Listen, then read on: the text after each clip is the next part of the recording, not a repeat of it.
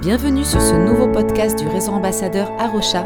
Cet épisode est la version audio de notre webinaire mensuel pour explorer les liens entre foi et écologie. Bonne écoute Donc ce soir, nous allons parler des limites. Est-ce que ce sont des contraintes ou des cadeaux? On perçoit souvent la limite négativement, mais en fait, on, préférerait dépasser nos limites ou alors on a peur que les limites viennent restreindre notre liberté. Pourtant, l'amour de Dieu et de notre prochain implique toujours de se limiter. Et c'est aussi un gros défi face, euh, face c'est aussi un défi bah, face aux défis environnementaux. Alors, comment on fait pour accueillir positivement nos limites et en quoi la limite peut-elle représenter une opportunité d'aimer Dieu et d'aimer notre prochain de prendre soin du vivant? Nous allons voir ça ce soir avec euh, notre invité qui est Clément Blanc. Il est ambassadeur à Rocha il est aussi pasteur à l'église évangélique du, plateau de Saclay, en région parisienne. Et Clément, la parole est à toi. Merci Anna, bonjour à, toutes et à tous. Je suis très heureux de pouvoir euh, partager ces moments avec vous. Donc oui, c'est un, sujet qui me tient particulièrement à cœur, cette question de, des limites, et qui me semble être euh, souvent euh, sous-estimé ou hors de notre radar quand on pense aux questions d'écologie, et en particulier des liens entre l'écologie et la foi. Euh, une des choses qui me fait dire que c'est un sujet qui sort de notre radar bien souvent, c'est en général quand j'interviens en église pour parler de, du soin de la création. Euh, très souvent, ma première question, c'est simplement d'ouvrir la discussion en disant quel est pour vous le lien entre écologie et puis foi chrétienne? Euh, quasiment à chaque fois, on me parle de, bah, de la Genèse, du fait que c'est l'environnement, c'est la création que Dieu nous a confiée, et bien souvent, ça s'arrête là. Euh, et puis, euh, alors que voilà, il y a plein, plein d'autres sujets, et on va voir euh, que, c'est, que ça inclut cette question des limites dans la, dans la Bible.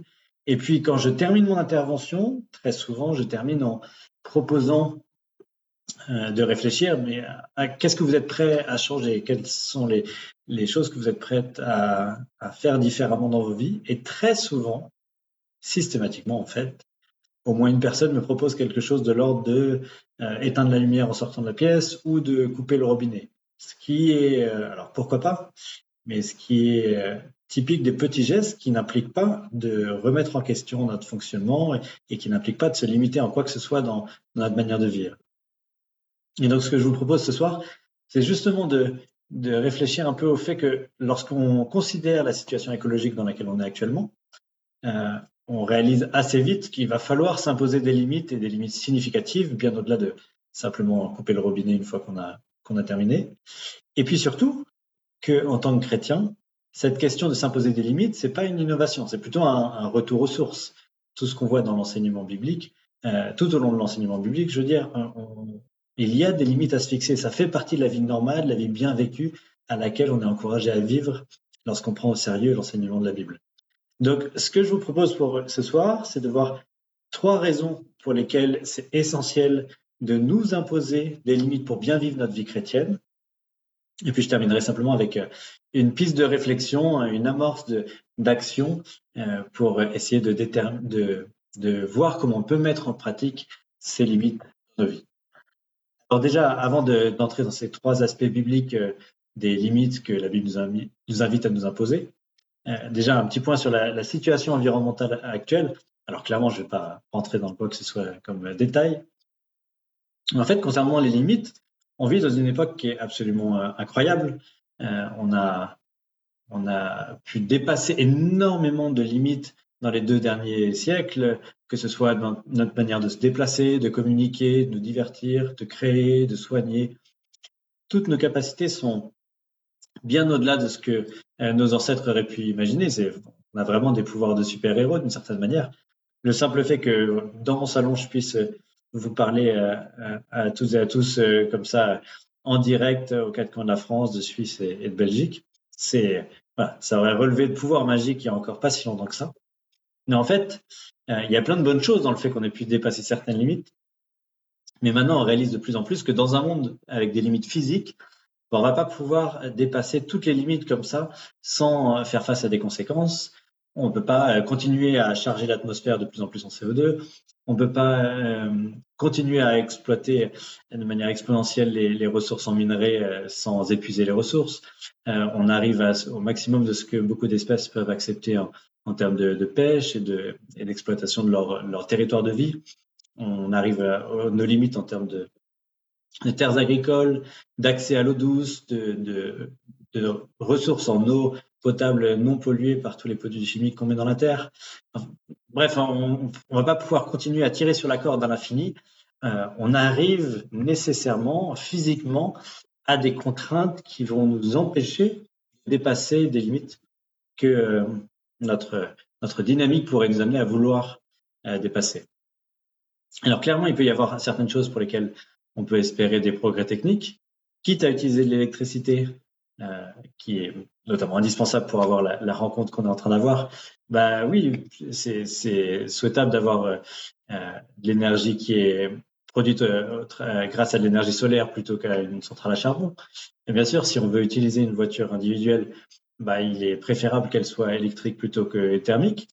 Mais au-delà des intérêts qu'il peut y avoir dans des solutions, tout un tas de solutions techniques, ça ne peut pas être la solution. Parce que si on veut continuer à être dans une économie en croissance exponentielle, alors toutes les solutions techniques qui rendent notre fonctionnement plus efficace ne sont qu'une manière de, retarder l'échéance, mais à un moment ou à un autre, il va falloir ralentir, il va falloir se limiter. C'est une nécessité euh, inhérente au fait de vivre dans un monde physique. Nous ne pouvons pas continuer à dépasser les limites et continuer à faire croître nos activités de manière exponentielle dans tous les domaines sans euh, faire face à des, à des limites.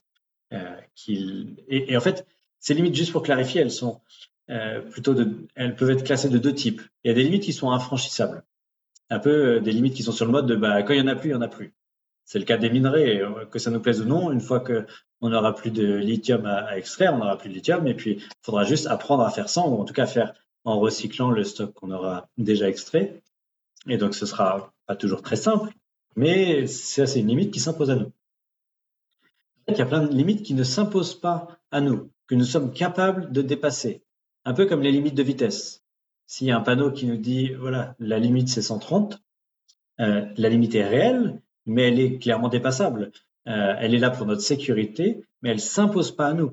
On a cette possibilité de ne pas en tenir compte et de faire face aux conséquences euh, le cas échéant. Et c'est un peu pareil pour pas mal de, limites euh, du système Terre. C'est que, bah, si on prend l'exemple du, CO2, il euh, n'y a rien qui nous empêche de rajouter encore plus de CO2 dans l'atmosphère. L'atmosphère ne nous envoie pas un mail à un moment en nous disant ça y est, j'ai tout reçu, euh, tout ce que vous m'envoyez, maintenant je vous le renvoie. Il n'y a pas de système comme ça.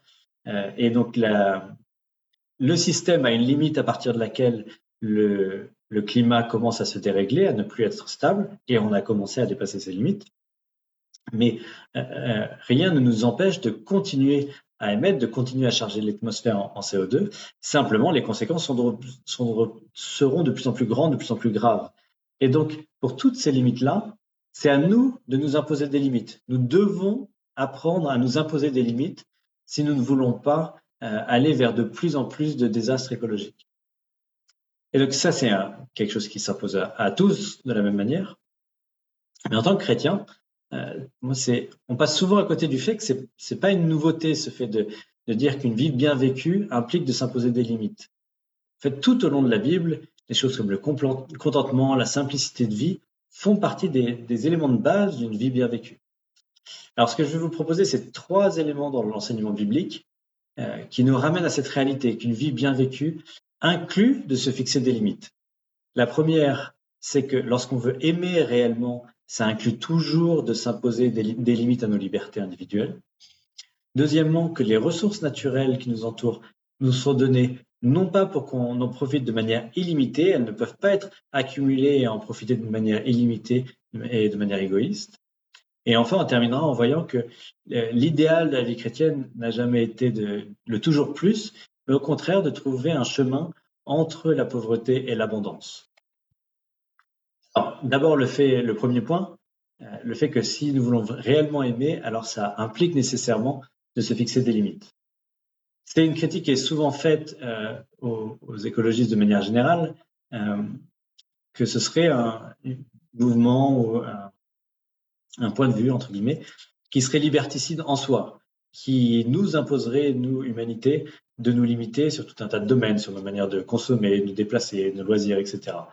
Et ça, pour beaucoup, le fait de limiter nos libertés individuelles, c'est le seul péché vraiment grave qu'il faudrait euh, éviter. C'est le crime ultime. Mais la Bible ne partage pas du tout cette, cette conception, cette vision extrémiste de la liberté. Au contraire, bien sûr, la Bible donne de l'importance à la liberté, mais elle doit être comprise dans le cadre de notre amour, notre amour pour Dieu, notre amour pour notre prochain. Euh, on ne peut pas avoir de réel amour et de réelle justice sans avoir, sans poser certaines limites à nos libertés. Et peut-être l'exemple qui n'est pas lié directement à l'écologie, mais l'exemple qui est le plus flagrant dans la vie humaine, c'est celui du mariage. Euh, aimer réellement, s'unir, euh, enfin aimer réellement quelqu'un dans sa forme la plus absolue et qui peut conduire au mariage, ce n'est pas une, célébration complète et entière simplement des, émotions et des, voilà, des émotions individuelles. C'est de créer un engagement, une relation qui nous construit une relation absolument unique pour l'ensemble de la vie.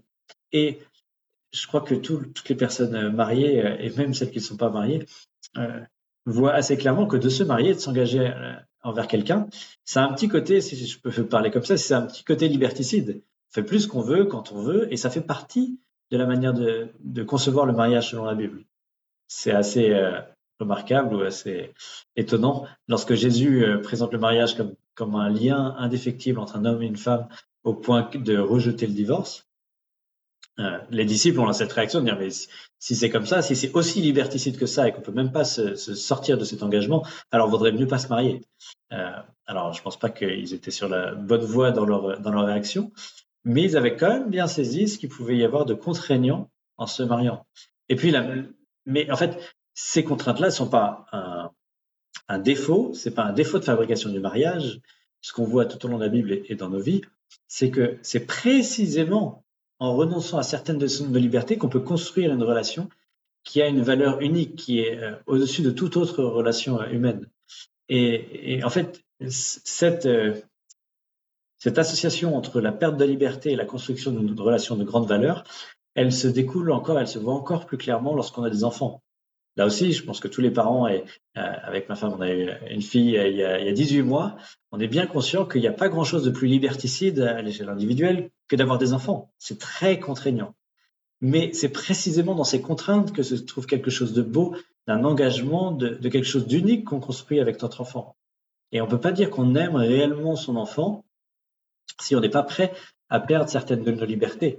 Euh, il n'est pas possible d'être, euh, si vous en rêviez, euh, je suis désolé de vous décevoir, mais il n'est pas possible d'être des bons parents sans un moment ou un autre que vos libertés soient réduites par amour pour votre enfant et que c'est le cadre, c'est pas pas un défaut de fabrication, c'est la manière de pouvoir construire une relation qui a énormément de valeur.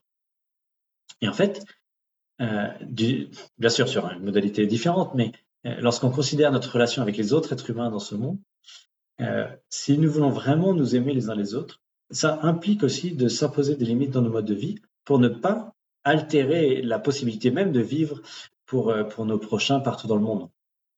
Bien sûr, quand on vit dans, un contexte euh, de richesse, ben, ça nous donne des, libertés pour consommer comme on veut, pour avoir des loisirs comme on veut, pour se déplacer comme on veut. Mais si nous continuons à, saisir nos richesses comme un moyen de faire ce qu'on veut quand on veut, alors on passe à côté de l'opportunité d'aimer notre prochain en se limitant, en cherchant réellement à mettre des limites dans notre mode de vie pour pouvoir permettre à nos prochains partout dans le monde de pouvoir euh, non pas être impactés négativement par nos vies, mais au contraire euh, pour pouvoir euh, s'épanouir dans, la création que Dieu leur a donnée. Si je peux citer le pape François sur ce sujet-là, il nous dit que si nous n'apprenons pas à parler le langage de la fraternité, nos attitudes seront celles du dominateur, du consommateur, ou du pur exploiteur des ressources, incapable de fixer des limites à ses intérêts immédiats.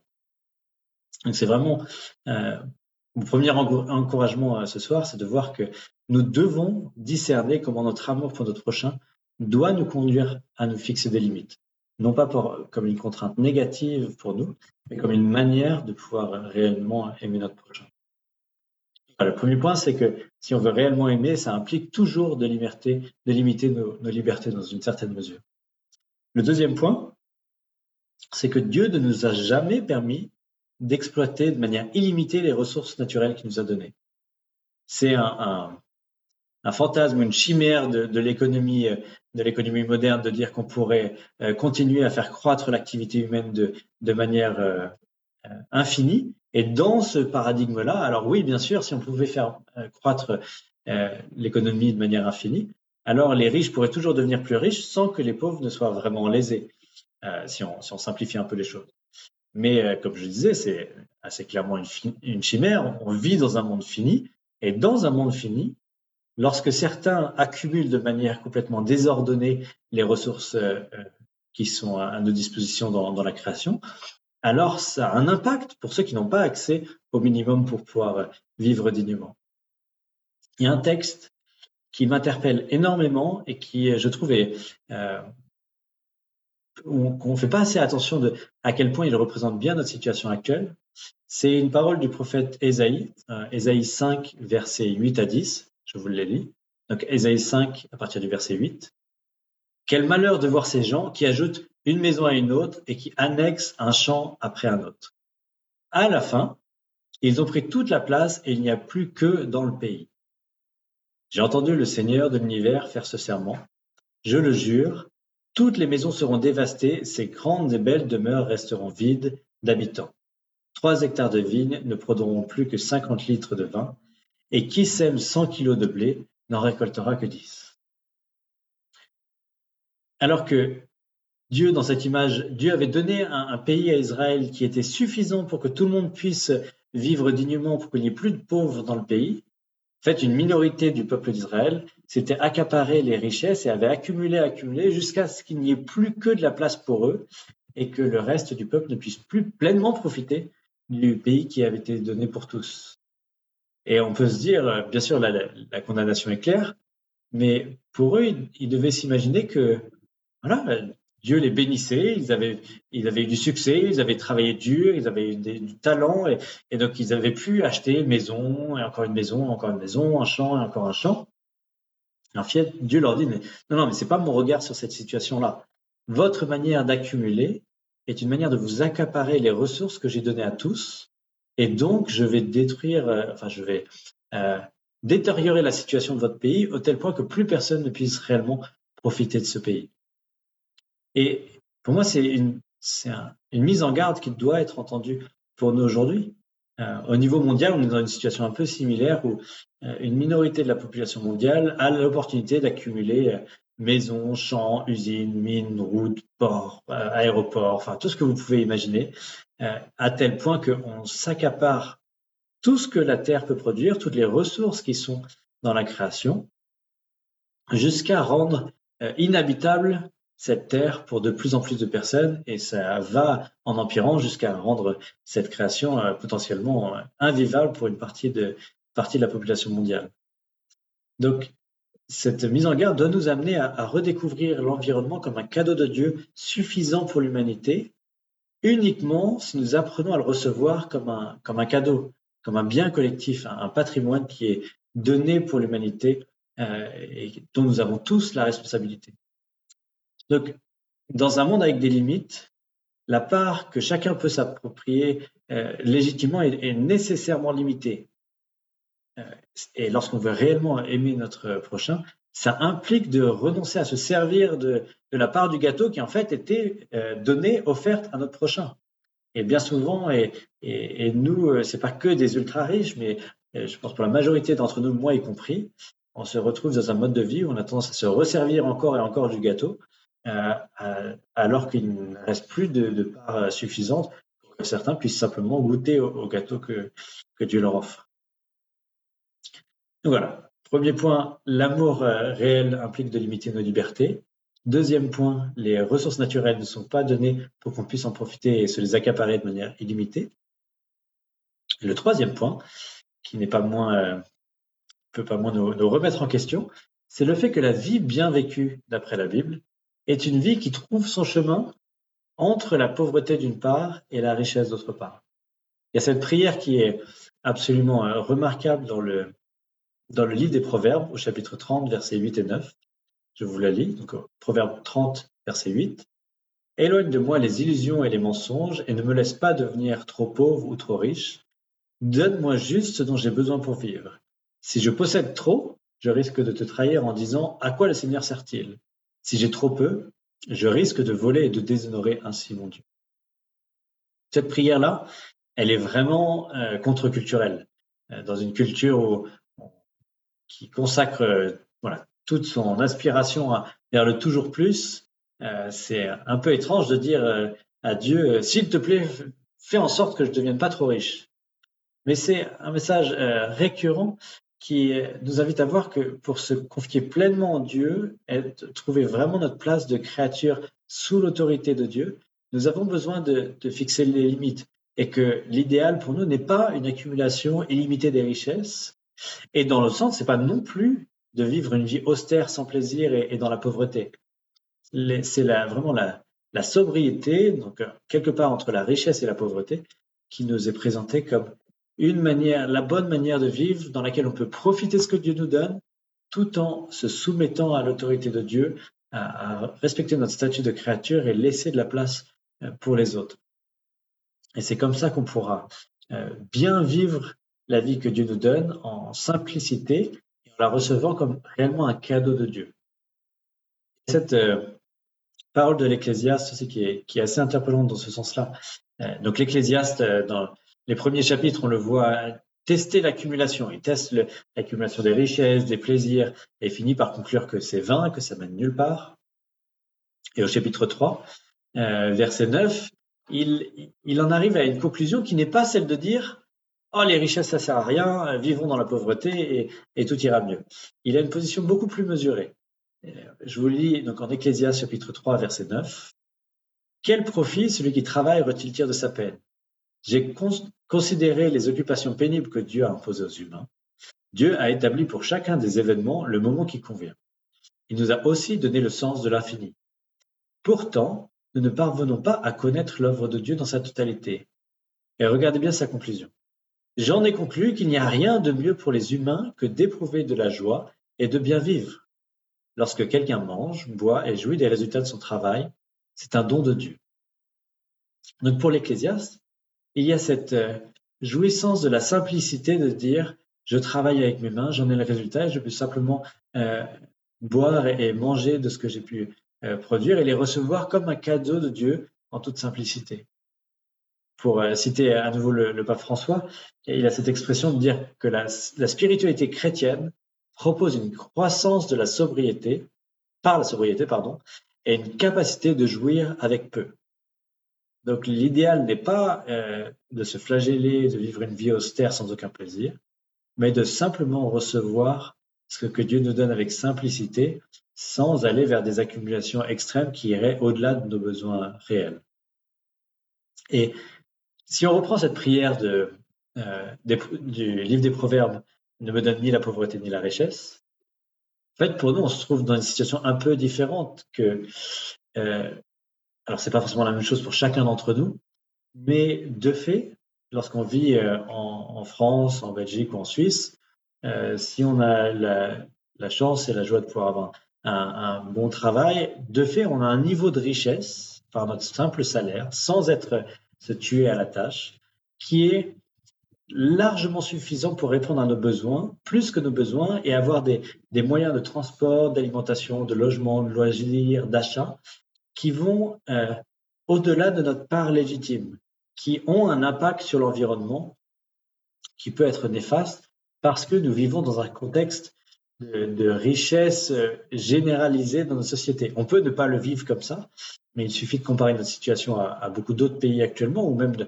la situation de nos, grands-parents, nos arrière-grands-parents, euh, pour voir que nous sommes dans une situation de d'avoir la possibilité de dépenser et d'avoir un mode de vie qui a un impact sur l'environnement euh, supérieur à, ce qui est raisonnable et au-delà d'une vie simple vécue quelque part entre la pauvreté et l'abondance. Et donc, il nous faut apprendre, non pas simplement à prier de ne pas devenir riche, mais dans notre richesse, d'apprendre à se fixer des limites et de ne pas vivre aussi richement ou dans une abondance aussi grande que ce que notre salaire pourrait nous permettre. Et quand on pense à cette idée d'accepter ce renoncement de vivre plus simplement que ce qu'on pourrait, le modèle de, de, Christ est un modèle euh, inévitable et absolument essentiel pour nous. Pardon. Quand on, repense, euh, je ne vais pas vous lire là, mais si vous repensez au, poème qu'on retrouve dans Philippiens 2, où on a euh, cette, ce parcours de Jésus qui part de cette gloire céleste dans laquelle il avait tout, tout en abondance, et il choisit cette position de serviteur, de choisir la simplicité de venir parmi nous. Il a cette démarche de naître dans une famille relativement pauvre, de vivre toute sa vie dans des, dans des conditions relativement modestes, de refuser d'utiliser toute sa puissance divine pour pouvoir vivre au-dessus de la mêlée, euh, de pouvoir euh, accepter l'humilité de la simplicité d'une réalité humaine euh, sans accéder systématiquement à sa puissance divine. Notamment, on le voit dans sa rencontre avec avec la tentation de, avec Satan, on le voit dans les accusations lors de son procès à la fin. Il renonce à cette toute-puissance pour vivre dans cette simplicité par amour pour venir nous aimer pleinement. Le théologien et sociologue protestant euh, Jacques Ellul a cette, euh, cette idée extrêmement importante par rapport à ce modèle de Jésus. Il parle de cette modèle de la non-puissance. Alors, il, il définit la non-puissance de la manière suivante. La puissance est la capacité de faire quelque chose, l'impuissance est l'incapacité de faire quelque chose, mais la non-puissance est la capacité de le faire et le choix de ne pas la faire. C'est-à-dire qu'il nous encourage à suivre cet exemple de Jésus, d'être, de ne pas faire certaines choses que nous serions capables de faire euh, parce que notre niveau de richesse nous permettrait de, vivre dans une plus grande euh, opulence que, ce que nous choisissons de faire par amour pour Dieu et par amour pour notre prochain. Nous avons besoin de choisir librement et avec joie de limiter notre impact euh, sur l'environnement, de vivre plus simplement que ce que nous pourrions le faire par imitation de Jésus et par amour pour Dieu et pour notre prochain. Voilà, les trois raisons que je voulais vous présenter, euh, qu'on retrouve dans la Bible, tout au long de la Bible, le fait que l'amour véritable implique toujours de limiter ses libertés, le fait que Dieu ne nous permet pas d'exploiter de manière illimitée les ressources euh, qui sont les ressources naturelles autour de nous, et le fait qu'une vie bien vécue est une vie qui trouve son chemin entre l'abondance et la pauvreté. Alors pour euh, pour terminer, je voudrais juste donner une, une amorce de réflexion sur euh, une manière de vivre cela en pratique. Et là, c'est d'une certaine manière, ça va au-delà de l'enseignement biblique et c'est une réflexion ensemble pour dire, mais face à ces trois réalités-là, euh, qu'est-ce que ça peut impliquer? Quelle est la démarche dans laquelle je veux m'engager en tant que chrétien? Alors, parce que on peut être très bien convaincu par ces trois choses-là et, ne pas arriver à discerner ce que ça peut changer dans, nos vies. Euh, et, c'est extrêmement important, et je tiens à le souligner, que on, est biaisé. On, a une difficulté euh, parce qu'on peut s'imaginer de dire oui, très bien, aimer, ça implique de limiter mes libertés. Oui, je ne peux pas exploiter toutes les, les ressources naturelles oui, euh, c'est bien de ne pas vivre euh, euh, trop dans une, richesse extravagante, mais moi ça va. Moi je vis une vie normale, moi je n'utilise pas trop les ressources, moi j'accepte de me limiter à certaines choses. Mais souvent on peut être dans, alors certains ne vont pas être dans cette situation, mais certains vont être dans une certaine autocomplaisance en disant moi ça va, même lorsqu'on est dans des modes de vie qui ne sont pas du tout soutenables. par expérience, les personnes que j'ai rencontrées qui étaient les plus riches avec le mode de vie le plus extrême de mon point de vue, étaient toujours des personnes qui étaient absolument convaincues d'appartenir à la classe moyenne et de vivre sans excès. Et, et c'est pas pour les pointer du doigt, mais on a tous euh, ce biais-là de s'imaginer qu'on fait tous partie de la classe moyenne et que notre vie n'a rien de et qu'on a simplement le minimum pour vivre et qu'on vit en toute simplicité. Donc on a besoin de faire un, inventaire, d'avoir un regard critique sur notre vie. Et mon conseil, c'est de faire l'inventaire de, notre vie en essayant de discerner qu'est-ce qui est nécessaire et qu'est-ce qui est superflu dans notre vie. De faire cette distinction qui n'est pas facile, mais de commencer par cette distinction. Dire qu'est-ce qui est réellement nécessaire dans ma vie, qu'est-ce qui euh, appartient au superflu. Euh, quels, quels sont les moyens de transport dont j'ai réellement besoin, quelles sont les vacances dont j'ai réellement besoin, quel est le logement dont j'ai réellement besoin, quelle est l'alimentation dont j'ai réellement besoin, etc., etc. Euh, donc, cette distinction, ça implique de faire disparaître tout ce qui est superflu. Comme je l'ai dit, il ne s'agit pas d'aller vers l'extrême pauvreté. Jésus lui-même a participé à, des fêtes qui étaient bien plus que le simple nécessaire. Euh, tout l'Ancien Testament, il y, a des, fêtes tout du long avec euh, des occasions exceptionnelles de, vivre des dépenses exceptionnelles. Mais précisément, euh, on voit ces festivités comme des dépenses exceptionnelles. Elles ne font pas partie du quotidien. Il y a une distinction entre la simplicité du quotidien et les choses superflues qui peuvent être vécues de manière ponctuelle. Il me semble une chose qui caractérise particulièrement notre époque, c'est de vivre au quotidien ce qui était il y a encore pas longtemps pour l'ensemble de l'humanité des choses exceptionnelles et qui, qui sont encore des choses exceptionnelles pour l'ensemble de l'humanité. Je pense que si seulement on apprenait à vivre le superflu dans l'exceptionnel et à redécouvrir un quotidien plus simple, déjà une bonne partie de nos défis environnementaux pourraient être euh, minimisés. Pour prendre un exemple simple, qui sera peut-être une évidence pour certains et, qui, je veux peut-être toucher la corde sensible pour d'autres et, vous ne voudrez plus entendre quoi que ce soit de, ma part euh, ensuite. Je prends le risque. Euh, pour ce qui est de la consommation de viande rouge, il est euh, de plus en plus clair que la, production de viande rouge est particulièrement impactante pour l'environnement. C'est pas le seul problème auquel on fait face, mais il y a un impact particulièrement plus important par rapport aux autres viandes et encore plus par rapport à une alimentation de fruits et légumes. Euh, si on est honnête, la viande rouge, ça fait pas partie des choses dont on a absolument besoin pour vivre. D'une certaine manière, ça fait nécessairement partie des, superflus. Ça ne veut pas dire, dans cette logique-là, qu'on doit obligatoirement euh, euh, arrêter de manger de la viande rouge et encore moins de pointer du doigt ceux qui en mangeraient. Mais à minima, le, début de cette démarche, ce serait de reconnaître que la viande rouge fait partie des superflus, fait partie d'un certain luxe, et que ça pourrait être réservé à des occasions particulières dans, notre vie et que ça n'appartienne plus à simplement notre quotidien parce qu'on a eu l'habitude d'en manger euh, tous les jours de notre vie. Donc, bah, c'est juste une, amorce de réflexion et puis on va pouvoir continuer à, à, en discuter euh, dans un instant. Et je voulais simplement vous laisser avec ça, le fait que il y a des limites auxquelles on fait face. Euh, elles sont là, elles sont physiques et d'une certaine manière, elles nous sont imposées. Mais en tant que chrétien, euh, on doit revenir au fait que bien vivre d'un point de vue biblique, ça a toujours impliqué de se fixer des limites et que c'est pas une catastrophe qu'on ait à faire face des limites, faire face à des limites parce que réellement aimer, ça a toujours impliqué des limites. Être réellement solidaire les uns des autres, ça a toujours impliqué de se fixer les limites. Que bien vivre, ça a toujours été euh, une démarche dans laquelle on, on refuse d'aller vers le toujours plus et toujours plus de richesse, toujours plus d'abondance. Et donc, à nous de pouvoir réapprendre à découvrir cette relation avec la création, avec Dieu, avec les autres, dans laquelle, euh, dans laquelle on accueille ces limites, non pas comme une catastrophe qui nous serait imposée, mais comme une manière très concrète d'aimer Dieu, d'aimer notre prochain et de redécouvrir une relation paisible euh, avec la, la création que Dieu nous a donnée. Merci Clément. Si vous avez des réactions, des questions à poser à Clément, euh, vous pouvez lui poser maintenant. Euh, vous pouvez euh, faire ça via le chat ou même prendre votre micro pour faciliter les échanges. Vous pouvez tout simplement réagir, échanger avec lui.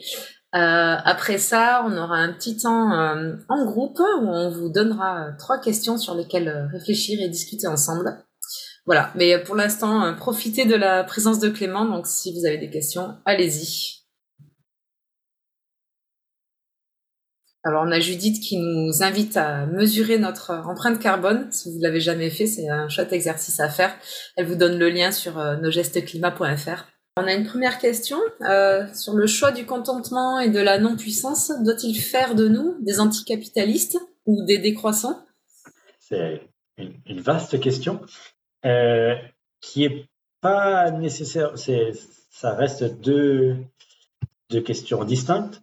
Euh, et, euh, et, il est quand même important pour moi de démarrer ma réponse en soulignant que je ne suis pas économiste et donc ça, reste des domaines qui peuvent être très techniques. Il me semble, de ce que je peux comprendre des enjeux, c'est que de toute façon, on présente souvent la décroissance comme un, choix politique, un positionnement politique. Il me semble que à l'échelle de l'économie mondiale, telle qu'on mesure le, les richesses actuellement, euh, la croissance perpétuelle, de toute façon, va devoir s'arrêter, qu'on le veuille ou non. Ceux qui sont absolument contre la décroissance euh, vont être face aux mêmes réalités que ceux qui sont pour la décroissance. Euh, donc localement, euh, notamment en s'accaparant les richesses, euh, localement, j'exclus pas que certaines économies locales puissent continuer à croître, mais pour ce qui est de l'économie mondiale, il me semble que moyen et long terme au niveau global, on va pas pouvoir continuer sur cette dynamique d'être à 3, 4, 5, 6, 7 c'est pas 7 mais 5 de, de, croissance de PIB mondial éternellement. En tout cas, si on continue à le mesurer comme on mesure actuellement. Euh, donc, peut-être qu'une conséquence de ce que je dis, c'est qu'on devrait joyeusement entrer dans une démarche dans laquelle on choisit d'anticiper ces réalités-là, plutôt que de tout détruire avant d'arriver dans le mur, euh, et de, de, de s'adapter dès à présent à une économie qui ne pourra pas continuer à croître. Et en particulier, par rapport à, à ma deuxième définition des limites, euh, enfin la deuxième type de limite, c'est que certaines peuvent être dépassées, donc à un moment on va, toucher un mur, euh, mais il vaudrait mieux ne pas les avoir trop dépassées au moment où on touchera un mur. Euh, pour ce qui est de rejeter le capitalisme, alors ça, il me semble que c'est une question trop large parce que tout dépend de comment on définit le capitalisme.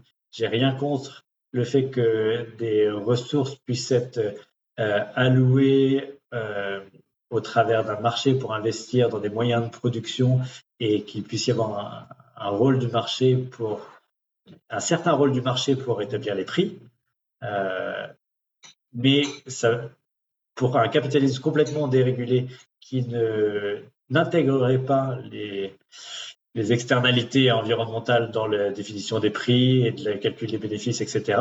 Là, on, a, on, a, un gros problème, mais je pense très franchement que ces questions-là de réformer le système capitaliste est à la fois extrêmement complexe et me dépasse et j'ai la folie de penser que je pense même la majorité d'entre nous ce soir, ça nous dépasse et que c'est peut-être pas la priorité absolue. En tout cas, j'aurais une certaine inquiétude de dire l'important c'est de réformer le système capitaliste et en attendant, nous on n'a rien à faire. Euh, je pense que si on veut pouvoir critiquer le système capitaliste de manière euh, honnête et pas hypocrite, nous avons besoin aussi dans notre quotidien de réformer notre propre relation avec le capitalisme, c'est-à-dire dans, la manière dont on achète, dont on dépense, dont on construit nos loisirs, euh, etc. Est-ce qu'il y a d'autres questions ou réactions par rapport à ce qui vient d'être dit? Euh, euh, Bonsoir, moi je m'appelle Laurent. Donc euh, bonsoir à toutes et à tous. je suis content de retrouver ceux que j'ai connus cet été, ceux que j'ai rencontrés cet été, et de découvrir ceux que je ne connais pas encore. Et bonsoir Clément, voilà. Bonsoir. Merci. Merci Clément, j'adhère euh, majoritairement à tout ce que tu as dit euh, ce soir. Euh, j'ai presque envie de dire que on, ça fait plusieurs siècles maintenant que nous sommes dans une barque qui nous emmène comme ça, on ne sait pas trop où, et maintenant on commence à, voir malheureusement un, mur au, terme de, ce voyage, et on se dit que euh, on entend ça à la radio, il vaudrait peut-être mieux plutôt euh, viser la résilience euh, que de ruer dans les brancards et de tout arrêter d'un coup. Enfin bon, bref, on est en train de se poser des questions, qu'on soit chrétien ou non chrétien. je dirais que en discutant avec mon entourage, majoritairement non, non chrétien, beaucoup en tout cas sont dans l'optique de se dire que euh, les limites qu'ils ont actuellement, c'est leur salaire. Même si, et j'entends bien, effectivement, on se rend compte que, enfin, moi je suis enseignant, et un salaire moyen d'enseignant en Belgique, en tout cas, euh, qui a presque un temps plein ou un temps plein, ça avoisine les 2000 euros. Et donc, je veux dire, si tu as une vie de famille, quelqu'un qui travaille, bref, euh, il y a moyen de s'en sortir. Mais en tout cas, d'après mes collègues, et plus d'après moi, je dis bien plus parce que j'ai changé d'optique, mais euh, euh, comment 2000 euros, ça suffit pas. Parce que c'est une limite, c'est un plafond et euh, il faudrait plus, plus, plus, toujours plus. Pourquoi je dis ça? Parce que je pense que dans cette barque dans laquelle on est monté il y a maintenant plusieurs siècles, et même depuis le siècle des Lumières, et puis on peut remonter comme ça, puisque ça fait longtemps qu'on a, on, a l'intention, que l'humain a l'intention de maîtriser ce qui l'entoure. Euh, je dirais que, en tout cas, pour donner une autre limite, Étienne de la Boétie disait, parlait de la servitude volontaire. Et donc, là, il faut se poser la question de savoir de qui on est l'esclave. Euh, et d'autre part, maintenant, moi, j'utiliserai le terme de sobriété volontaire. Donc, il y maintenant un virement et une autre démarche mentale par rapport à des objectifs que nous devons nous fixer. Mais bien sûr, il faut que nous fassions maintenant, comment on appelle cela, euh, comme on fait en informatique, enfin, nettoyer l'ordinateur, changer les données et euh, partir vers autre chose. Quoi. Mais partir vers une, sobriété volontaire. Mais ça, ça demande une démarche, euh, ce qu'on fait, ce que fait Arrocha évidemment et d'autres, mais c'est de changer les mentalités. Et ça, voilà, changer les mentalités, c'est un travail de fond et à long terme, me semble-t-il. Voilà, merci, euh, merci à vous. Merci Laurent pour cette réflexion et, euh, oui, c'est vraiment un enjeu, il me semble, pour la question du salaire et d'imaginer qu'on a toujours juste le minimum pour vivre. Ça, c'est vrai, quel que soit notre salaire. Il n'y a, aucune limite à ça. Euh, on pense toujours avoir juste ce qu'il faut pour, pour vivre. C'est justement un réapprentissage de discerner ce qui est ce dont on a réellement besoin et, ce qui est superflu. J'étais frappé, j'avais enseigné il y a quelques années euh, au sujet de l'évangile de prospérité. Il y avait quelqu'un qui m'a interpellé à la fin de mon enseignement en disant mais Dieu veut qu'on quand même qu'on profite des choses qu'il nous donne. Euh, ce avec quoi je suis entièrement d'accord, je l'ai souligné à l'instant. Euh, mais je, je, lui souligne aussi que ça implique aussi d'y fixer des limites et que profiter de ce que Dieu nous donne, c'est pas de manière euh, absolue, euh, sans limite. Il oui, bien sûr, bien sûr, mais quand même le minimum, le minimum. Il m'a invité chez lui le, soir même. Euh, il avait la plus grande maison dans laquelle j'ai pu jamais rentrer de ma vie, avec un jardin à perte de vue, une rivière, un bout de forêt, un garage avec trois voitures, dont deux véhicules de luxe. Euh, mais pour lui, il estimait qu'il profitait simplement des quelques petits trucs que Dieu lui avait confiés. Ça, c'est une version extrême, mais on, est tous comme ça. Je suis comme ça.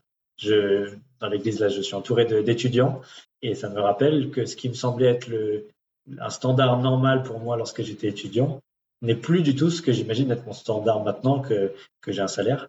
Et donc, euh, on est constamment en train de redéfinir à la hausse ce qu'on estime être le minimum, le minimum pour vivre. Alors, nous avons euh, Dominique qui lève la main. Tu voulais poser une question ou une réaction peut-être? Euh, Merci, pardon. Je, viens de rebrancher. Euh, oui, je crois que effectivement cette histoire d'une vie, d'une vie frugale et de ne pas dépenser tout ce que l'on gagne, c'est important. La question qui se pose, c'est que fait-on du, superflu? Et, je crois que c'est une question qu'il est important de se poser d'une façon assez urgente. Bon, euh, on voit bien euh, en ce qui concerne la France que actuellement euh, il y a de plus en plus de gens qui se limitent dans leur alimentation. Alors pour certains, ça veut dire qu'ils pourront plus manger autant de viande rouge qu'ils en mangeaient avant. bon, et donc là-dessus, il n'y a peut-être pas à pleurer, mais il y en a d'autres qui commencent à avoir de, des difficultés beaucoup plus graves que ça, et ça peut reproduire des réactions sociales comme celles qu'on a connues il y a quelques années avec euh, les Gilets jaunes. Bon. Et pour faire face à ça, euh, l'État, il lui manque euh, quelques dizaines de milliards d'euros pour pallier les difficultés les plus extrêmes. Bon. Or, dans les dernières années, eh bien, il y a eu une croissance de l'épargne liquide, on dit des Français, et bien sûr, ceux qui ont du mal à se nourrir, c'est pas ceux-là qui ont de l'argent de côté, mais les autres, ils ont accumulé, et j'en fais partie. Et la question, c'est de savoir que faire de, son argent. Alors, il y a le don, c'est euh, très bien, euh, mais euh, les, possibilités de don qu'il y a actuellement me semblent un peu limitées parce que, par exemple, on va donner au Resto du Cœur, mais pour les gens, c'est humiliant d'aller vers les Restos du Cœur. Et donc, il faudrait trouver euh, des façons de pouvoir répondre aux besoins euh, qui passent pas par, euh, d'une certaine façon, la mendicité. Quoi. bon, ça, c'est un des aspects. Et l'autre aspect, c'est investir dans un sens utile à la création. Bon, et, euh, et ce serait bien qu'il y ait des suggestions euh, qui soient faites de, de ce côté-là, bon, sans qu'on soit obligé de s'orienter vers son banquier qui, comme l'indiquent les médias, très souvent vous fait des propositions qui sont un peu biaisées. Voilà, voilà ce que je voulais dire. Oui, merci Dominique. Clairement, euh, ça, ça c'est la question qui découle naturellement de, de ce que j'ai dit. Peut-être juste pour remonter sur quelques remarques que j'ai vues passer dans, dans, le fil aussi, c'est que oui, il y a une, réelle pauvreté aussi en France et je veux pas du tout euh, minimiser ça. La, Bible ne, ne, met pas en valeur la pauvreté comme un idéal euh, et donc ça c'est extrêmement important. Euh, mais pour ceux qui ont plus que le nécessaire, oui, ça implique de réfléchir à comment on partage ces ressources-là. Et ça, à l'échelle individuelle, les possibilités sont infinies et il n'y a pas que les restos du cœur. Et bien sûr, aider réellement les pauvres, euh, toutes les solutions ne se valent pas, euh, mais euh, mais c'est pas les opportunités qui manquent. Et puis il y a aussi tout un tas d'opportunités. Je mettais plus ou moins comme une blague de mettre le, le lien, de faire un don pour Arocha. Mais là aussi, il y a, plein d'opportunités pour être solidaire des plus pauvres euh, aussi face aux conséquences environnementales euh, pour euh, être euh, distribué plus largement. J'avais été interpellé par l'intervention du Dans un webinaire à Rocha qui disait que eux font du développement, mais de plus en plus d'endroits, ils sont obligés non pas de faire du développement des territoires, mais d'accompagner les gens à, se déplacer pour aller vivre dans des régions où il y a une réelle opportunité de développement parce que certaines régions deviennent de plus en plus inhabitables. Donc là, il y a des besoins en ressources d'accompagner en particulier nos frères et sœurs qui vivent dans des circonstances où le développement n'est plus possible à cause de la détérioration de leur environnement local, euh, il n'y a pas de limite à notre générosité il y aura toujours de la place pour pouvoir euh, les aider et les accompagner sur ce chemin-là. Alors nous avons une dernière question avant de passer en petit groupe. Elle va être très très pratique concernant euh, nos, discussions avec d'autres chrétiens. Comment montrer qu'il y a effectivement des limites? Car certains chrétiens disent que Dieu peut faire des miracles et créer des choses à partir de rien. J'ai déjà eu des chrétiens qui étaient pourtant ingénieurs me dire que Dieu pourvoira quoi qu'il arrive et qu'il n'y a pas de limite. Il peut y avoir des milliards et des milliards de gens sur la terre selon eux et qu'on pourra les nourrir. Comment on répond à ça? Alors, il y a deux choses. La, la fin, je suis d'accord. Il, y a suffisamment de ressources sur Terre pour nourrir des milliards de personnes. Déjà parce que c'est le cas actuellement. Et puis, si on change d'alimentation, euh, il, y a, il y a de la marge encore. Euh, donc euh, là-dessus, la, la, Terre est un cadeau particulièrement généreux de la part de Dieu qui, a euh, des ressources euh, merveilleuses pour permettre à, l'humanité de vivre dans de bonnes conditions. Euh, voilà, c'est ce qui. Mais pour ce qui est d'imaginer que Dieu puisse faire des miracles, alors oui, j'ai rien contre le fait que Dieu puisse faire des miracles, clairement. Ça ne veut pas dire que qu'on va dire à Dieu qu'il va forcément faire tous les miracles qu'on pourrait penser et imaginer juste pour maintenir ce qui, fondamentalement, euh, est une forme de désobéissance vis-à-vis -vis de son enseignement. Lorsque Dieu nous dit de pas accumuler à l'infini, de partager nos ressources, d'apprendre à, à, vivre simplement en dépendance de lui, de ne pas accumuler maison sur maison et champ sur champ jusqu'à ce qu'il n'y ait plus de place. Si on est dans cette démarche-là qui ne correspond pas à la volonté de Dieu, qu'est-ce qui nous donne la légitimité de s'attendre à ce que Dieu puisse faire des miracles pour euh, aller à l'encontre de ce que lui-même nous a demandé Donc, euh, euh, des fois, on, se fabrique, je crois, un, dieu à notre image, qui est une, espèce de génie dans la lampe, qui pourrait façonner le, monde suivant nos intentions. Au-delà de notre croyance dans les miracles, ce qui est très clairement ma croyance, on doit être attentif à la manière dont il nous apprend à bien vivre dans ce monde. Et la manière dont il nous apprend à vivre dans ce monde n'est pas euh, d'espérer qu'il puisse à l'infini nous rendre toujours plus riches toujours plus riche, sans considérer les besoins de nos frères et sœurs et, et les limites inhérentes à la création qu'il nous a confiée. Est-ce que tu pourrais nous donner d'autres pistes de réflexion ou des références bibliques pour appuyer le fait que la pauvreté ne soit pas prônée comme un idéal dans la Bible? Oui, il y a un texte qui m'interpelle beaucoup euh, en 2 Corinthiens 8. Donc, Paul fait une collecte pour l'église de Jérusalem, il interpelle euh, les chrétiens qui sont à Corinthe et de manière générale en Asie. Euh, et pour les motiver à donner aux chrétiens de, Jérusalem, il va utiliser cette image qui est remarquable, de dire, regardez comment Dieu a pourvu pendant la manne. Encore un exemple où Dieu peut pourvoir et, nourrir tout le monde. Dieu a donné suffisamment pour que tout le monde ait le nécessaire. Juste le nécessaire. Ceux qui en avaient plus ont partagé pour que ceux qui en avaient moins aient suffisamment. Et ainsi, vous aurez atteint un, objectif, euh, un, un, idéal, c'est pas présenté comme un idéal, mais vous aurez atteint une, égalité. Euh, donc c'est 2 Corinthiens 8, 13, 14 et 15, il me semble, euh, où il y a cette, cette image de, de, dire la pauvreté des chrétiens de Jérusalem, il n'est pas en train de dire oh bah ils sont pauvres, mais ça arrive d'être pauvres et oh, eux au moins ils sont plus proches de Jésus parce qu'ils sont pauvres. Non, il est, Dieu a donné suffisamment à tous, vous, il vous a donné la manne à l'Église entière. Il est en train d'utiliser cette image de la manne en disant à l'Église entière, il a donné les ressources suffisantes. Maintenant, à vous de les répartir pour que personne n'ait trop et que ceux qui ont trop puissent partager avec ceux qui n'ont pas assez, pour que personne n'ait pas assez. Et alors, vous arriverez à cette situation d'égalité. Et, dans le livre des Actes, l'Église de Jérusalem est présentée comme cette Église idéale. Et une Église idéale, c'est pas une Église de pauvres, mais au contraire, c'est préciser que c'est une Église dans laquelle personne ne manquait du nécessaire quand il en a fait le, résumé à, la fin de Acte 4, euh, il y a cet accomplissement de, la promesse qui avait été faite à Israël, de dire que euh, l'Église de Jérusalem partageait suffisamment ses biens pour que personne ne manquait du nécessaire. Comment? Parce que ceux qui avaient plus que le nécessaire partageaient avec ceux qui manquaient du nécessaire. Merci bien. Alors maintenant, c'est bah, au tour de Clément qui vous pose euh, trois questions et vous allez y réfléchir en petit groupe. Euh, je, vous, je vous les mets là dans le chat, je vous les redonnerai ensuite. La première, c'est es-tu prêt ou prête à faire cette prière de n'être ni riche ni pauvre pour s'attacher réellement à Dieu? Est-ce que c'est une source d'inquiétude pour toi? Deuxième question, qu'est-ce qui te semble le plus difficile dans cette démarche de vivre plus simplement pour limiter son impact sur la création?